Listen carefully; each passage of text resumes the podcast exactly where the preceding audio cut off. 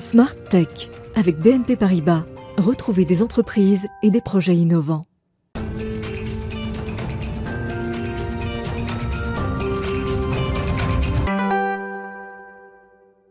Bonjour à toutes et à tous, bienvenue dans Smart Tech, l'émission de découverte et de réflexion sur le numérique et l'innovation.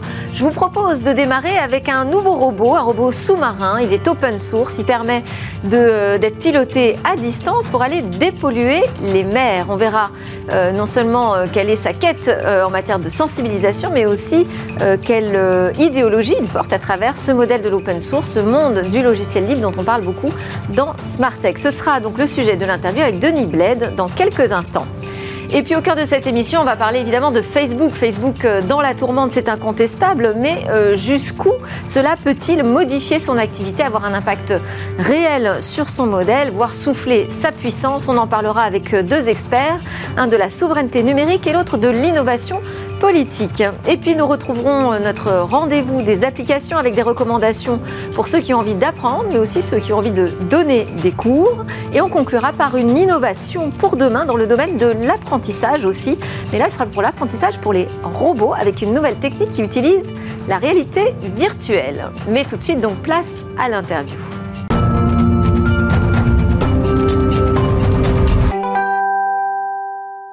Alors nous allons donc découvrir, commencer par la découverte d'un robot que l'on peut piloter à distance depuis chez soi pour aller dépolluer les mers. Bonjour Denis Bled. Bonjour. Vous êtes euh, directeur, cofondateur aussi de Ender Ocean et dont le projet est de nous sensibiliser à cette pollution euh, euh, sous-marine. C'est une entreprise à mission, Ender Ocean? Tout à fait, c'est une entreprise à mission au sens de la loi Pacte. Euh, notre objectif, c'est de sensibiliser à la pollution sous-marine au travers du jeu vidéo. Donc Ender Ocean, en tant que tel, c'est un jeu vidéo qui euh, se décompose en deux parties. Une première partie avec des niveaux logiciels, où vous allez pouvoir apprendre à piloter un robot sous-marin, se servir de la pince, monter, descendre, euh, explorer des endroits, allumer les lumières, etc. Et puis, une fois que vous êtes bien formé sur ce jeu vidéo, vous avez possibilité de, passer une, une, certification qui euh, va vous donner accès à un robot physique que vous allez pouvoir piloter depuis chez vous pour véritablement dépolluer les océans. Alors, pour euh, piloter ce, robot, donc tout peut se faire en ligne. On peut être vraiment dans son canapé. Il suffit d'avoir quoi Une connexion Internet Tout à fait. Juste euh, une connexion Internet, euh, votre PC, éventuellement une manette de jeu. Pour le moment, on est plutôt orienté clavier, mais on est en train de développer l'interface pour le piloter avec n'importe quelle manette de jeu.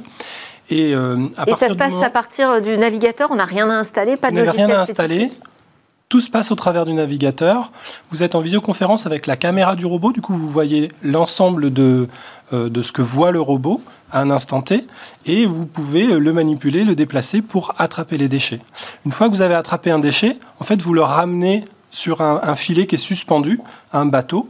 Et quand le filet est plein, ben, les personnes à bord remontent le filet pour euh, envoyer tout ça au recyclage on parle d'un vrai robot hein, que vous avez commandé à une entreprise américaine. Alors, décrivez-le déjà, ce robot. À quoi ressemble-t-il? C'est un robot qui fait à peu près 30 euh, cm de haut par 40 de longueur et, euh, et 50 de largeur. Bref, vous m'avez compris? Il, euh, il, est euh, uniquement en technologie open source, c'est-à-dire qu'en fait, euh, les plans de son robot sont sur Internet, le fonctionnement du logiciel qui est à l'intérieur du robot sont, sont, sur Internet, et il, il, permet en fait de, de, le manipuler à distance. Donc nous, on a développé un projet il a des bras articulés qui lui permettent d'attraper. Il a une pince tout à fait qui permet d'attraper les déchets. On est en train d'ajuster et de, de, modifier la pince pour qu'elle soit plus efficace. Et, euh, Donc c'est Blue Robotics hein, qui Blue euh, Robotics, la société américaine qui aujourd'hui euh, fabrique le robot. Il y a d'autres sociétés qui, qui, fabriquent des robots, mais on a choisi celle-là parce qu'elle était open source et parce que l'ensemble de ces développements sont, sont disponibles en open source. Donc là, vous, vous possédez aujourd'hui trois exemplaires de ce robot que vous devez personnaliser parce qu'il a une vocation très spécifique, c'est qu'il doit être pilotable par le grand public finalement. Ça, ça pose une complexité, j'imagine, pas des moindres. Hein. Donc, ben, première chose, on on, va les renforcer un petit peu. On va, on va faire attention euh, qu'ils soient bien solides, le plus solides possible, qu'ils puissent être utilisés tous les jours, parce que classiquement, ce type de robot est fait pour une utilisation modérée. Là, l'idée, ça va être vraiment qu'il fonctionne quasi en continu. Et on va euh, l'équiper avec euh, tout ce qu'il faut pour pour pouvoir être le plus efficace possible quand il est au fond de l'eau. Et alors, vous insistiez euh, sur le caractère open source de Blue Robotics et également sur euh, Ender Ocean, hein, qui fournit donc un logiciel libre pour ce pilotage. En quoi cette euh, stratégie est importante? Ben, vous comprenez bien que si on met des robots à dépolluer les océans, il va falloir en avoir un certain nombre. les robots de Blue Robotics, aujourd'hui, il, y en a, il y en a un peu partout dans le monde. nous, notre vision, c'est plutôt de fonctionner comme classiquement dans le monde du libre, c'est-à-dire de créer des communautés. Donc d'avoir des communautés de gamers qui vont fabriquer leurs propres robots et qui vont euh, rejoindre en fait euh, et la plateforme pour mettre à disposition leurs robots. Donc aujourd'hui, on propose un certain nombre de choses. On propose notamment à des entreprises de nous subventionner pour faire rentrer un, nouveau robot dans la flotte, et on propose euh, également, on met notre notre on va dire notre logiciel à disposition sur GitHub pour que on les communautés puissent se constituer et mettre en place la technologie qui permet de piloter les robots à distance. Donc c'est un modèle euh, totalement euh, ouvert en termes d'implication. Ça veut dire que vous pensez que c'est grâce à ce modèle open source qu'on peut passer à l'échelle oui, tout à fait. C'est la vision. On se rend bien compte que euh, si on a des millions de téléchargements du jeu logiciel, c'est-à-dire les premiers niveaux qui permettent de se former, on ne peut clairement pas euh, avoir euh, autant de robots pour satisfaire tous les joueurs qui voudront le piloter. Donc on est obligé de passer par un modèle où en fait on va s'appuyer sur des personnes qui ont déjà des robots pour pouvoir fonctionner. Évidemment, on souhaite, euh, nous de notre côté, en avoir un maximum. On prévoit 15 robots pour l'année 2022 et environ 80 pour l'année 2023. Alors, on le répète souvent, mais jamais assez. Je pense, avec Jean-Paul Smith, on en parle dans notre rendez-vous Le Monde du Livre, mais c'est pas une fondation, n'est pas euh, vocation à être financée uniquement par euh, des dons.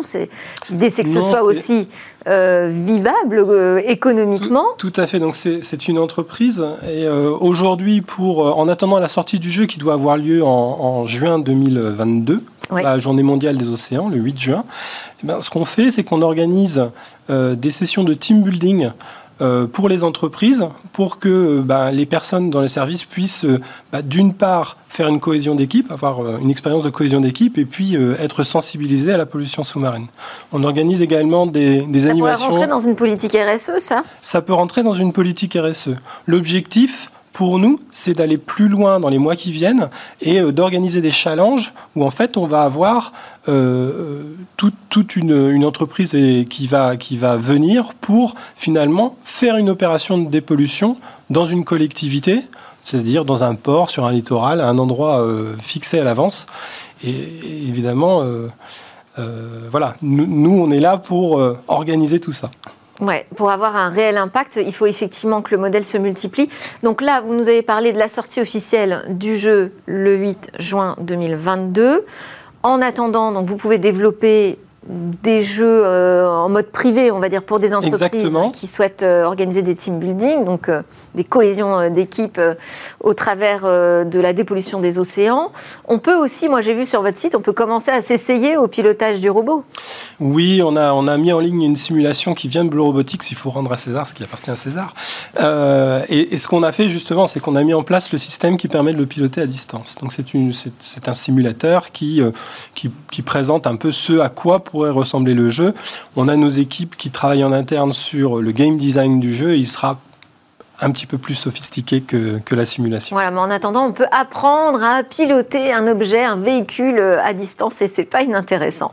Merci beaucoup, Denis Bled, pour euh, votre projet Under Ocean. Vous êtes directeur et cofondateur de cette entreprise qui veut nous aider à tous dépolluer les mers depuis notre canapé, même. Merci beaucoup. C'est l'heure de notre talk. On va parler de Facebook dans la tourmente. Alors, on commence notre débat euh, sur Facebook dans la tourmente. Et oui, Facebook est visé par euh, les autorités, dénoncé par euh, la lanceuse d'alerte Française Hogan. Et la divulgation de documents internes, en fait, c'est la politique hein, de Facebook qui est attaquée pour avoir sciemment euh, privilégier les profits économiques au détriment de la santé de ses utilisateurs et de la sécurité même de la société civile. Évidemment, Facebook euh, contredit euh, ces, propos. Mais enfin, hier soir encore, Le Monde apportait de nouvelles révélations sur le système de modération du réseau social, défaillant face à la divulgation de contenus clivants, d'images violentes, de désinformation créées même par des faux comptes. Toutes ces révélations viennent s'ajouter au scandale de fuite de données vers Cambridge Analytica, qui était le prestataire de la première campagne de Donald Trump. Bref, on est là euh, dans un cyclone hein, pour Facebook. Peut-être seulement de légères turbulences, je verrai ce qu'en pensent mes experts. La question, c'est de savoir si ça pourrait euh, euh, bouleverser son modèle, voire le balayer, souffler sa puissance et embarquer peut-être même dans son tourbillon les autres géants du numérique. On en parle donc avec Bernard Benamou qui il est euh, aujourd'hui le secrétaire général de l'Institut de la souveraineté numérique. C'est un spécialiste hein, des nouveaux usages et de la gouvernance de l'Internet. Il a été conseiller à la délégation française au sommet des Nations Unies sur la société de l'information entre 2003 et 2006 avant d'exercer les fonctions de délégué interministériel aux usages d'Internet. Avec euh, nous également Dominique Régnier, politologue, professeur des universités à Sciences Po, directeur général de la Fondation pour l'innovation politique et c'est aussi un ancien expert auprès de la Commission européenne. Vos travaux, euh, Dominique Régnier, portent sur euh, ces grands enjeux de société, euh, notamment les transformations du pouvoir politique, l'opinion publique et ses manifestations. Alors, première question que j'ai envie de vous poser, est-ce qu'on est face à un Facebook, là, en ce moment même, fragilisé? Oui, clairement. On peut, on peut dire aujourd'hui que l'addition des différents scandales, ou en tout cas des différentes affaires qui touchent Facebook aujourd'hui, altère commence à altérer euh, ce qui est essentiel pour eux, la confiance des investisseurs. Et ça, c'est la chose que souhaite par-dessus tout éviter Facebook.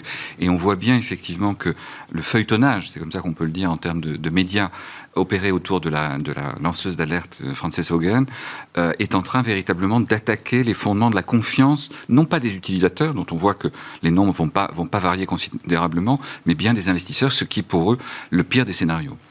Oui, vous avez raison de dire non pas des utilisateurs, parce que pour l'instant, on a des chiffres en même temps qui sortent qui sont incroyables. Plus de 9 milliards de dollars de bénéfices, hein, ça fait à peu près 8 milliards d'euros au troisième trimestre. Ça fait une progression de 17% par rapport à la même période euh, l'année précédente. Euh, on apprend aussi que Facebook a plus de 23% du marché publicitaire numérique mondial, hein, au coude à coude avec Google. Donc c'est une fragilité relative, Dominique Régnier. Oui, bah, ce sont de très grandes puissances. Euh, en fait, euh, je trouve que la crise actuelle euh, vient euh, accroître la visibilité d'un problème structurel, d'un problème fondamental, qui est que ces entreprises extraordinaires, formidables, hein, dans, dans, le moment d'apparition sur un marché aussi nouveau, avec des technologies aussi nouvelles, a occupé, à mon avis, sans intention initiale, une position euh, qui bouleverse le rapport que notre monde occidental, en général, démocratique en particulier, peut avoir avec euh, l'organisation de l'espace public, l'organisation des échanges, des libertés, liberté d'opinion, liberté de publication, la presse, les médias. Euh, il y a une situation que personne n'avait anticipée, qui n'a jamais été imaginée, ni par les théoriciens de la communication quand ils, quand ils pensaient, je dirais, un, un, futur, ni par les, les, les, les régulateurs, les législateurs euh, et donc nous sommes tous encastrés dans, cette, dans cet univers euh, numérique. Euh, Facebook est un des principaux acteurs. Et, en fait, mon sentiment, c'est que la position de Facebook, qui est une entreprise donc de statut privé, qui, qui, qui, vend du service, on va le dire comme ça pour aller très vite, Facebook est une entreprise, a en réalité de facto une fonction de type politique.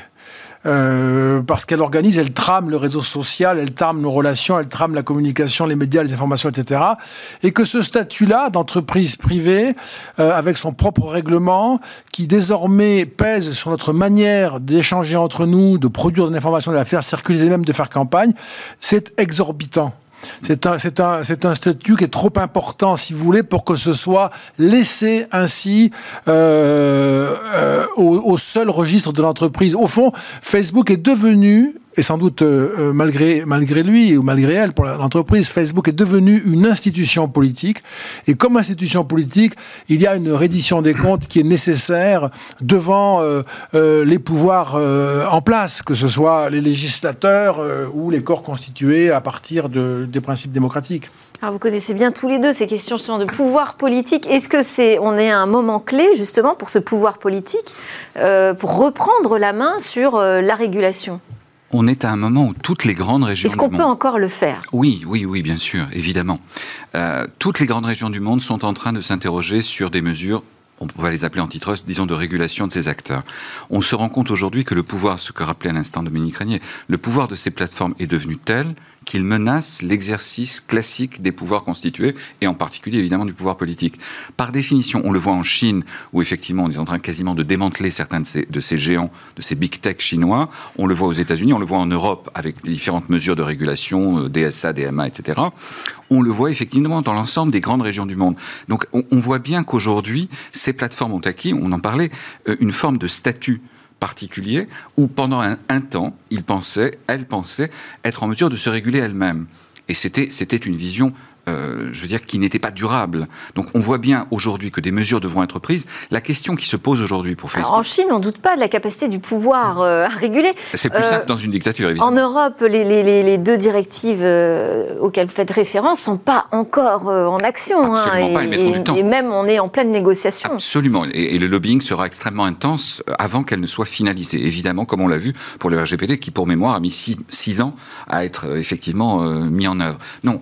Est-ce ce que c'est un défi pour le politique de comprendre aussi comment fonctionnent ces, ces entreprises du numérique. À l'évidence aujourd'hui, c'est l'ADN de Facebook, c'est-à-dire le, le- le fait qu'ils vivent, euh, parce que tout à l'heure il était question du fait que c'était une entreprise de service, c'est une entreprise publicitaire qui vit sur la publicité et donc le temps passé et, et la possibilité pour les uns et les autres d'interagir avec la plateforme qui permet de, de voir davantage de publicité. Leur problème, c'est que leur modèle économique est basé sur justement l'amplification des messages. Ce qu'on appelle maintenant un, un joli terme, euh, lorsque ça dérive dans le domaine politique, on parle d'ampliganda, c'est-à-dire le mélange entre l'amplification et la propagande. Euh, ce que révèle Fran- Frances Hogan, c'est que quelque part, ils ont choisi. Ils ont choisi durant le, le 6 janvier au Capitole de ne pas filtrer ou de ne pas bloquer les messages de haine, les messages d'appel effectivement à la violence. Ils ont euh, choisi en permanence leur intérêt en termes commerciaux sur la pérennité de la plateforme. Je pense que quelque part, à un moment donné, des signaux leur sont venus. C'est ce que montrent ces documents révélés par Hogan. C'est-à-dire que les- chercheurs en interne n'ont pas arrêté de, tirer le signal d'alarme. Simplement, le choix qui a été fait par Mark Zuckerberg détenteur de la majorité des actions euh, au sein de la société, était tel qu'effectivement, ils ont toujours choisi l'augmentation des revenus publicitaires sur, évidemment, une certaine forme de prudence politique, ce qu'ils n'ont jamais eu. Il y a- une ambiguïté euh, terrible euh, qui est propre à Facebook, je trouve, euh, qui est d'être une entreprise initialement, mais d'avoir un parcours singulier.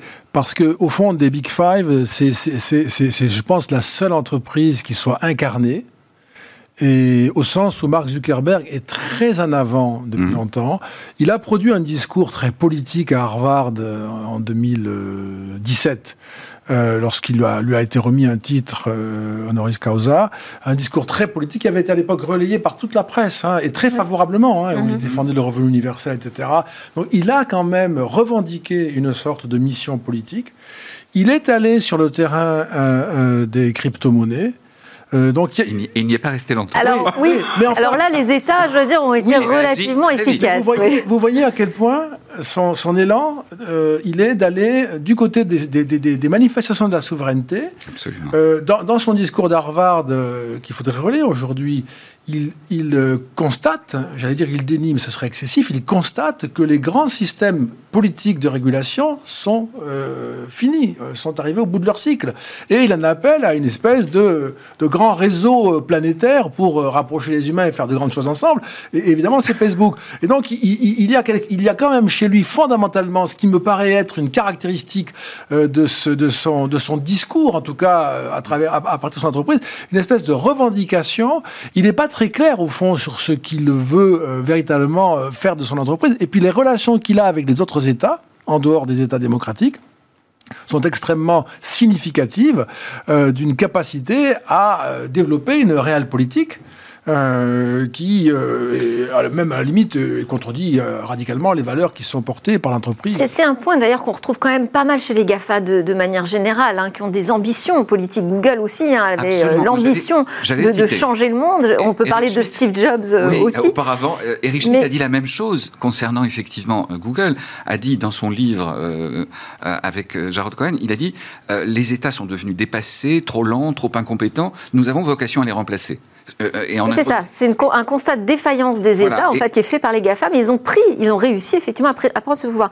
Là aussi, ce qu'on apprend aujourd'hui encore dans le monde, c'est que même Facebook serait dépassé par les algorithmes qu'il a mis en place, qu'il a démultipliés, modifiés sans arrêt. Je, je, ne dirais pas jusque-là. Ils ne sont, pas, ils sont pas dépassés. Simplement, ils se rendent compte qu'ils ont des effets de bord politiques. Ils, ont, ils se rendent compte qu'ils ont des effets de bord sociaux, en particulier sur l'image des jeunes, en particulier sur Instagram, l'image du corps, en particulier pour les jeunes filles, et, dont on sait que ça peut être extraordinairement toxique. Ils ont d'ailleurs à un moment donné supprimé la visibilité des likes sur, sur Instagram, mais ils n'ont jamais voulu le faire vraiment sur Facebook. On, on voit bien qu'ils sont conscients des choses. Moi, je, on peut pas dire. Il y a un développeur qui dit quand même s'ils n'ont pas, pas réussi euh, à trouver la solution dans leurs algorithmes toutes ces années, ils n'y arriveront jamais. Donc. Ils ne le veulent pas. C'est ça, je Ils ne le veulent pas. Ils, savent qu'il y a un effet de bord. Ils ont pensé, en créant leur Cour suprême, leur Conseil de surveillance, qu'ils pourraient, entre guillemets, euh, apprivoiser les volontés de régulation des États en disant regardez, nous prenons en compte vos, préconisations, mais ça ne fonctionne pas. Et on l'a vu avec l'affaire de, Trump et de la déplatformisation de Trump.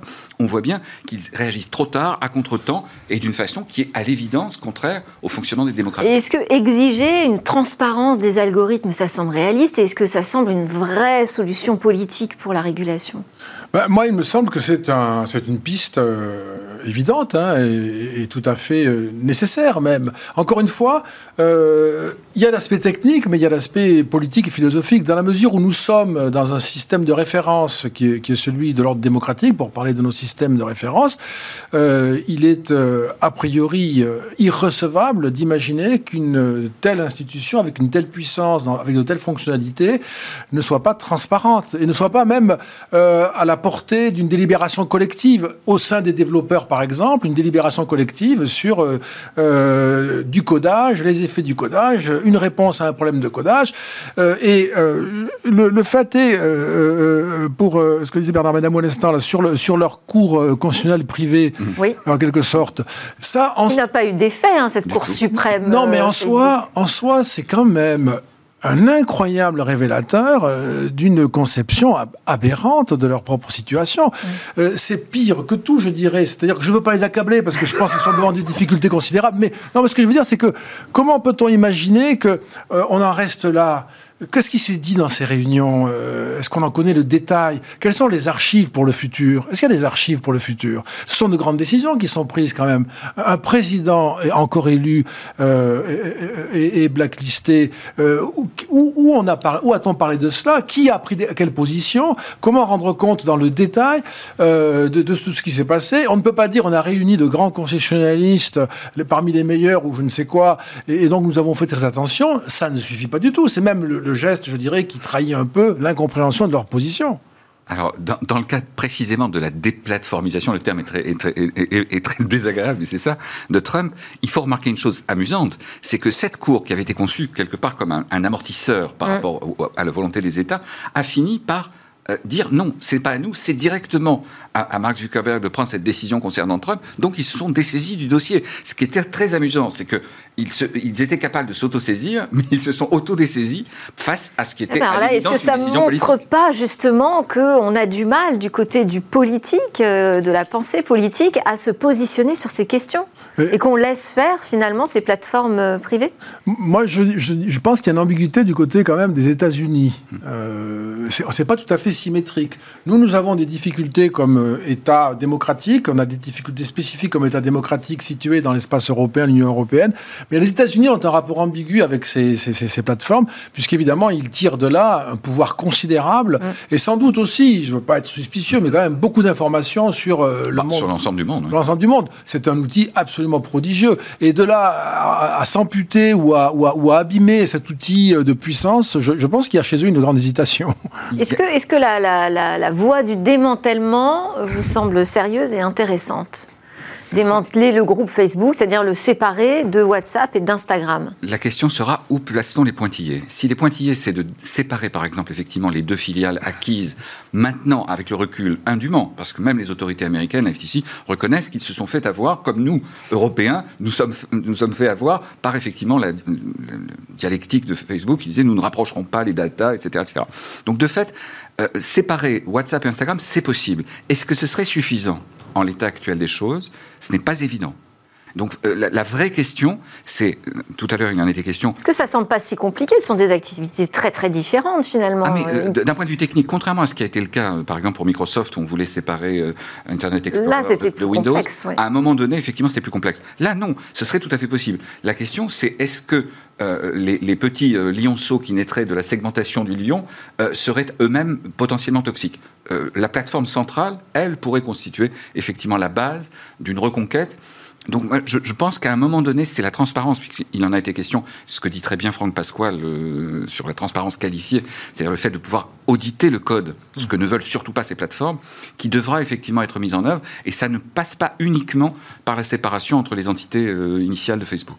Dominique Régnier, sur le démantèlement, quelle est votre euh, opinion? Ben, il, en est euh, sérieusement question aux États-Unis. Il en été question d'ailleurs avant les élections de 2020. Il y a un grand rapport qui a été remis par le Parti démocrate, euh, auquel souscrivent d'ailleurs une partie des républicains. Donc c'est quelque chose qui est, depuis un moment très sérieusement considéré. Ça fait partie quand même de la, de la culture américaine que de, de, de, se méfier de ces grands oligopoles ou de ces grands monopoles. C'est un peu une arme fatale quand même pour le politique, ça. Oui, oui. Maintenant, maintenant, je vous dis, ma, ma, ma réserve, elle tient à la relation qu'il y a entre l'État américain et ses entreprises avec lesquelles il coopère énormément, euh, y compris pour la, la, régulation, voire la surveillance des frontières avec Google, etc. Donc c'est de leurs propres frontières, je veux dire. Donc c'est c'est quelque chose qui nous échappe en partie dans la dans la visibilité des, des raisons. On, voit, on voit quand même que l'administration Biden, à peine constituée, a nommé des de farouches partisans de l'antitrust, à savoir des gens qui ont, qui ont été connus comme euh, Lina Khan et comme Tim Wu, euh, l'une à la FTC, l'autre auprès du, président des États-Unis, pour justement orienter l'action dans ces domaines. On voit bien que euh, certes, il y a un avantage géostratégique à posséder ces sociétés. Les Américains ne voudront pas les détruire, évidemment pas. Mais ils savent aussi que le pouvoir que ces sociétés ont pris sur le politique devient beaucoup trop grand et la perspective d'un nouveau Cambridge Analytica et de nouvelles impossibilités pour les démocrates d'arriver au pouvoir est quelque chose euh, euh, auquel ils pensent en permanence. Il y avait récemment dans le Washington Post un article de Robert Kagan sur la crise constitutionnelle américaine qui, redoute pour 2024 rien moins que c'est un homme sérieux qui écrit mm. ça, rien moins qu'un coup d'État militaire de Trump et des Trumpistes. Ça paraît curieux de le dire comme cela, mais l'article est très, très impressionnant et très documenté. Et dans cette, dans cette espèce de fagot de raison, il y a la, perte de contrôle des, des réseaux sociaux. Est-ce que donc ça pourrait, est-ce que euh, Facebook pourrait embarquer dans cette tourmente euh, ses autres euh, amis GAFAM? Est-ce qu'on peut imaginer qu'on serait là à l'aube d'un vrai changement qu'il y ait une réflexion de fond maintenant aux États-Unis sur les risques politiques liés au modèle, à l'ADN de ces sociétés autour de ce qu'on appelle le micro-ciblage, donc le micro-targeting. Euh, on voit bien aujourd'hui que certaines sociétés se positionnent en contrepoint. Apple, par exemple, ne cesse de dire Facebook est le mal, nous, nous sommes soi-disant, je dis bien soi-disant, la protection de la vie privée. Donc, par définition, on voit bien. Avec un modèle économique où les gens achètent les produits. Achètent les produits et, achètent les services, donc qui ne sont pas aussi, euh, entre guillemets, étrangers à la data, non, ils veulent bien le dire. mais, mais fondamentalement, je crois qu'il peut y avoir l'émergence de modèles économiques alternatifs au-delà d'Apple.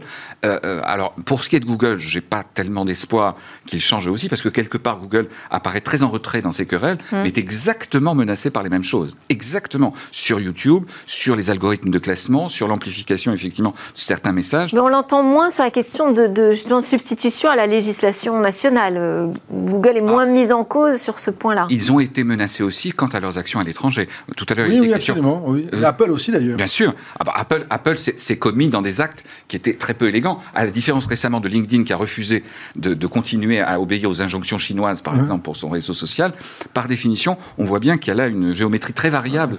Et, surtout, l'un des points clés en termes de, situation internationale, c'est l'Inde. L'Inde dans lequel, effectivement, euh, Facebook s'est très très mal comporté. Il y a eu la Birmanie, sur laquelle ils ont été accusés. Absolument. De, de, pires choses. Absolument. D'aider au génocide, ce qui est quand même euh, une chose qui est particulièrement effrayante. Donc on voit bien, euh, je veux dire que les situations sont différentes. Mais le tout publicitaire, ce qu'a rappelé Bertelsmann dans ses déclarations, le patron de Bertelsmann récemment, en disant nous avons besoin de publicité, mais pas de savoir seconde par seconde ce que font nos utilisateurs. Eh ce taux publicitaire du micro-targeting, je pense aujourd'hui qu'il va être remis en cause. Est-ce que ce sera durable? Est-ce, De quelle manière? Ça, c'est beaucoup trop tôt. Mais on voit bien que s'attaquer aux conséquences sans s'attaquer au cœur, c'est-à-dire effectivement au modèle économique lui-même, ne fonctionnera pas. Juste, Ce sera la conclusion, oui. Bah, Déjà. si je vais, je vais, produire une étude là, dans quelques jours.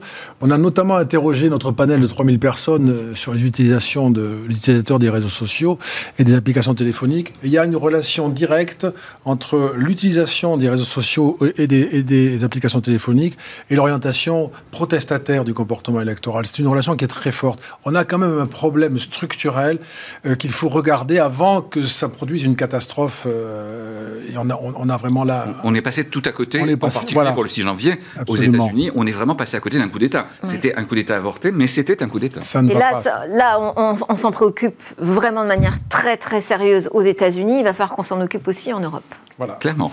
Merci beaucoup. Merci à Dominique Régnier, directeur général de la Fondation euh, euh, pour l'innovation politique, pardon, et Bernard Benamou, secrétaire général de l'Institut de la souveraineté numérique. On part en pause et juste après, on se retrouve pour une sélection d'applications.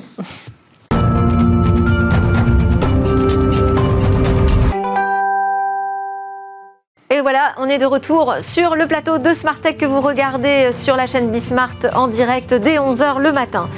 Alors, dans cette deuxième partie, on va partir à la découverte d'une nouvelle méthode d'apprentissage pour les robots à base de réalité virtuelle.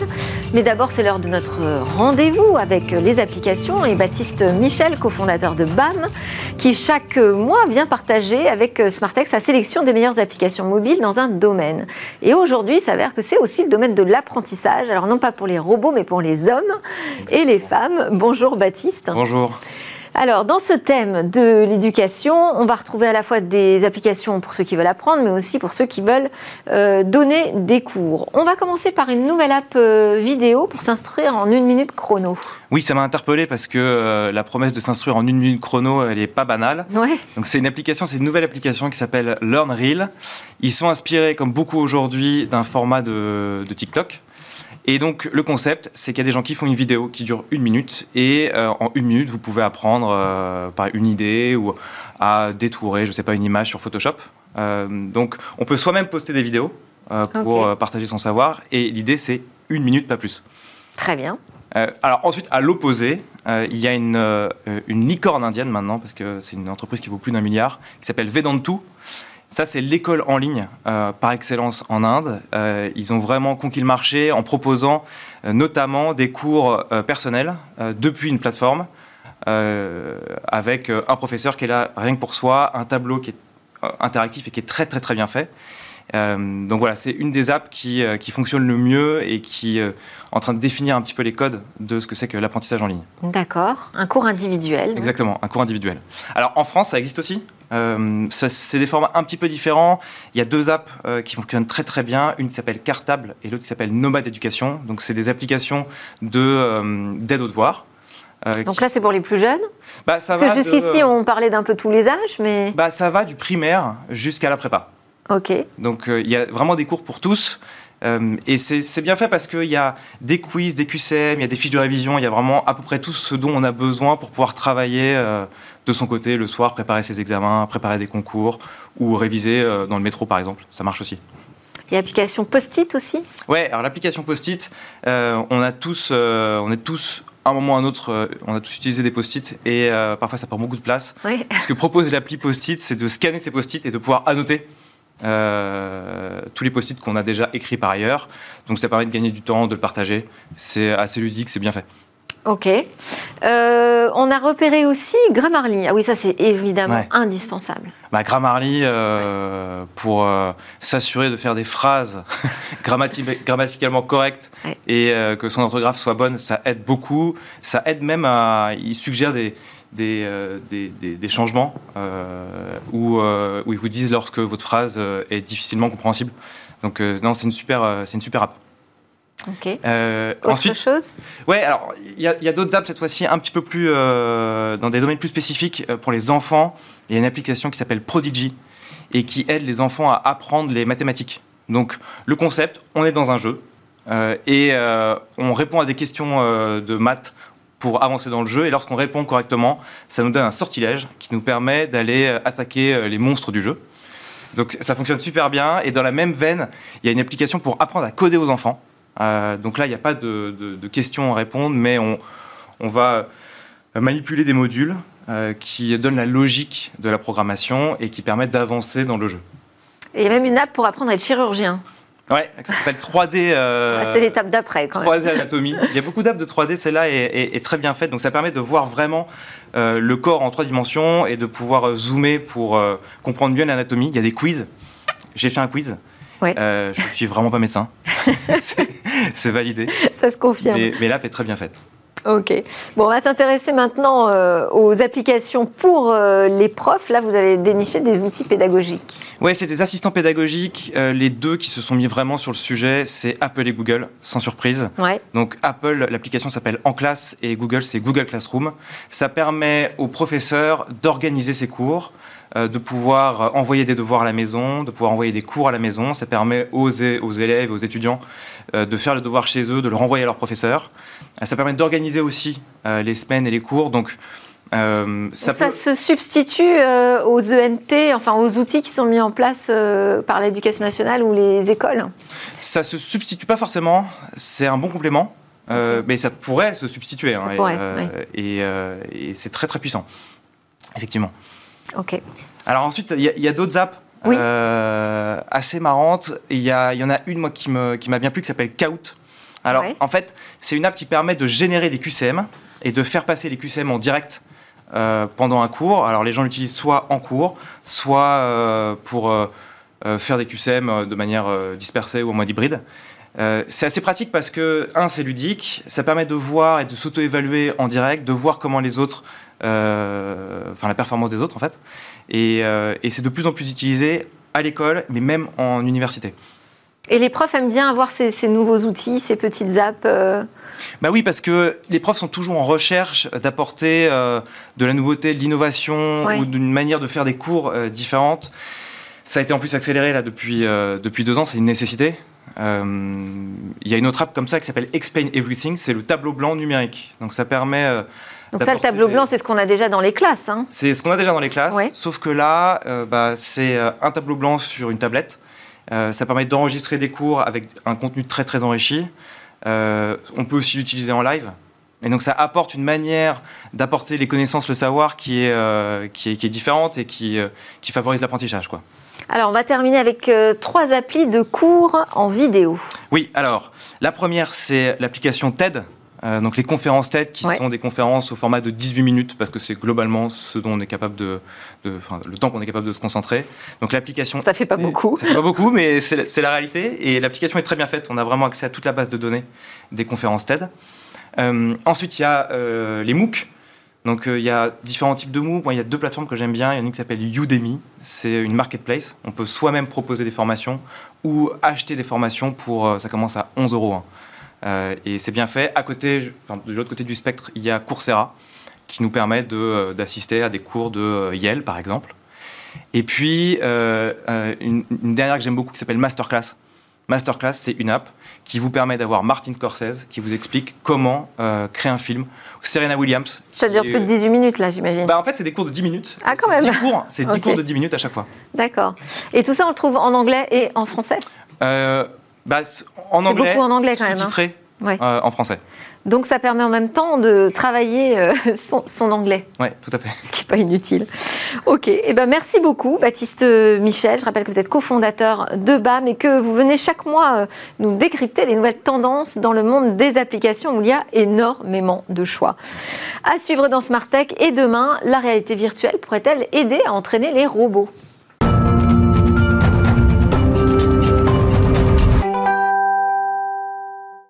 Et demain, c'est notre Zoom quotidien sur une innovation avec Cécilia. Bonjour. Bonjour Delphine. Aujourd'hui, on va s'intéresser à une nouvelle méthode pour entraîner les robots. Oui, parce que vous le savez, dans la conception d'un robot mobile, l'étape la plus cruciale, eh bien, c'est l'entraînement, l'apprentissage précisément. Et puis alors, c'est encore plus compliqué quand il s'agit de se déplacer dans une pièce remplie d'obstacles. Alors, des chercheurs en Suisse ont eu l'idée assez originale d'utiliser la réalité virtuelle. L'idée, c'est de reproduire le robot euh, bien réel qui ressemble à un robot chien euh, qui va se déplacer, en un robot virtuel pour l'entraîner dans la réalité virtuelle. On a fait un avatar, en fait, finalement, en fait, on n'en a même pas fait qu'un. 4000 avatars de ce robot ont été réalisés qui vont, eux, subir un entraînement intensif dans la réalité virtuelle. Alors expliquez-nous comment ça se passe. Alors en fait, on a euh, un monde qui est reproduit par la VR qui ressemble un peu à un grand hangar qu'on va en fait pouvoir euh, retrouver dans la vie normale, hein, c'est l'objectif. Euh, et puis il y a des obstacles, des boîtes, des escaliers, des rampes, des hommes au milieu des escaliers. Vous allez voir, c'est assez original. Et puis dans ce monde vont vivre tous ces avatars, ces 4000 avatars qui s'appellent des animals. Euh, ils sont contrôlés et entraînés par euh, des algorithmes d'apprentissage. Hein, c'est de l'intelligence artificielle encore une fois. Ils vont commencer à apprendre des mouvements de plus en plus complexes. Monter un escalier, descendre un escalier, euh, éviter un obstacle, monter une, pente et puis la descendre en glissant, trouver les solutions les plus efficaces en fait. Hein. Et tout ce savoir réuni, ils vont l'accumuler dans un long processus d'apprentissage Et ensuite Alors ensuite, il va falloir passer toute cette expérience cumulée dans chaque, euh, chacun des 4000 avatars. Et toutes ces lignes de code, elles vont être transférées à la puce du robot qui, lui, est bien réel. Hein. C'est l'étape la plus cruciale, c'est le transfert des compétences motrices acquises dans la réalité virtuelle pour les communiquer à ce robot qui, lui, est bien réel. Et pour réaliser ça à la perfection, euh, les chercheurs suisses se sont associés euh, aux fabricants bien connus de puces NVIDIA. Est-ce que le résultat est satisfaisant Oui, il marche, ça fonctionne complètement. Vous le voyez euh, sur les images. En fait, le robot, il a réussi à créer un mapping. Il reconnaît l'endroit puisque c'est le même dans lequel ses avatars ont été entraînés. Et puis, il a réussi à monter des escaliers, monter des obstacles petit à petit comme ça. Euh, alors, c'est pas encore tout à fait optimal, notamment quand il faut prendre de la vitesse. Ça peut être dû aussi à la propre technologie hein, du prototype, qui est encore un sujet en soi. Les capteurs, les caméras qui doivent être optimisés. Mais en tout cas, c'est un nouvel usage de la réalité virtuelle qui fonctionne, euh, qui est très efficace, qui intéresse d'autres chercheurs dans le monde, hein, il faut le préciser. Beaucoup commencent à se tourner vers euh, cette technologie. Et puis demain, qui sait, euh, si on va aller plus loin, peut-être que c'est le robot cette fois qui lui-même contrôlera ses propres avatars pour s'amuser un peu dans la réalité virtuelle. Pardon, on se demande même pourquoi on n'y a pas pensé avant finalement. C'est vrai, c'est vrai. Ça évite d'avoir des jeux d'apprentissage. Euh, Exactement, et ça évite d'attendre de lancer la production du prototype pour commencer à l'entraîner et même anticiper des changements de production euh, en fonction des, des, tâches qu'on voudra lui faire accomplir. Et alors, quelle est la principale difficulté si euh, c'est tellement simple de créer ce jumeau numérique de du robot bah, et de le mettre dans son environnement? La difficulté, c'est de retrouver exactement les mêmes caractéristiques que dans le monde normal, c'est-à-dire de retranscrire le le poids de la technologie qu'il va porter, de retrouver l'agilité, et puis les facteurs environnementaux euh, humains euh, de, la vraie vie qui euh, reproduire tout ça sur mesure dans un monde artificiel, c'est compliqué. Et ensuite, le transfert dans l'autre sens, c'est-à-dire que les compétences soient assez efficaces pour que le robot, malgré les stimuli extérieurs et toutes les informations, ça aussi, c'est encore euh, autre chose. C'est un long travail d'apprentissage. Merci beaucoup, Cécilia Sévry. Très intéressant. C'était euh, Smart Tech. On a beaucoup parlé de Facebook aujourd'hui euh, dans la tourmente avec toute l'actualité autour. Merci à tous de nous avoir suivis à la télé, sur le web et les réseaux sociaux. On se retrouve évidemment demain. On sera en direct à 11h sur la chaîne euh, Bismart pour de nouvelles discussions et réflexions sur la tech. Je vous souhaite une excellente journée.